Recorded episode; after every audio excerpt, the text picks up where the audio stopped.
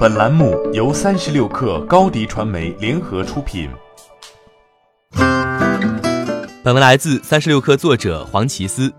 历时半年多的格力电器股权转让角力赛终于尘埃落定。按照公告转让价格计算，珠海明骏将以不低于三百九十八点五七亿元拿下格力电器百分之十五的股份，取代之前的大股东珠海国资委，成为格力的新主人。成立于二零一七年五月的珠海明骏。公司的两大股东分别为深圳高瓴汉盈投资咨询中心和珠海贤盈股份投资合伙企业，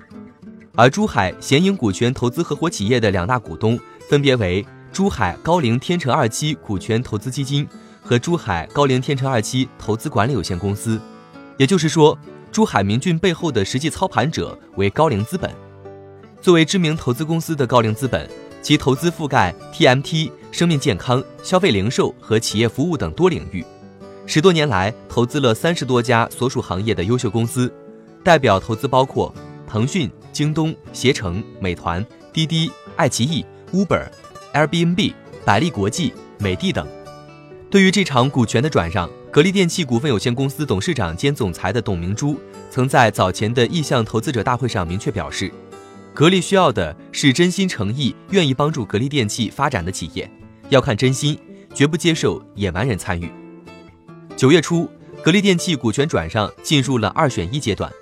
高瓴资本旗下的投资公司珠海明骏和格物厚德旗下的厚普资本展开最后的竞争。两家意向受让方向格力集团提交了受让申请材料，并足额缴纳缔约保证金六十三亿元。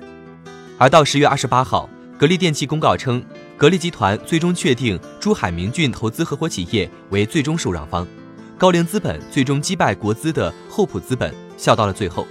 根据股权受让计划，格力集团在出让百分之十五的股权后，将成为仅持股百分之三点二二的小股东。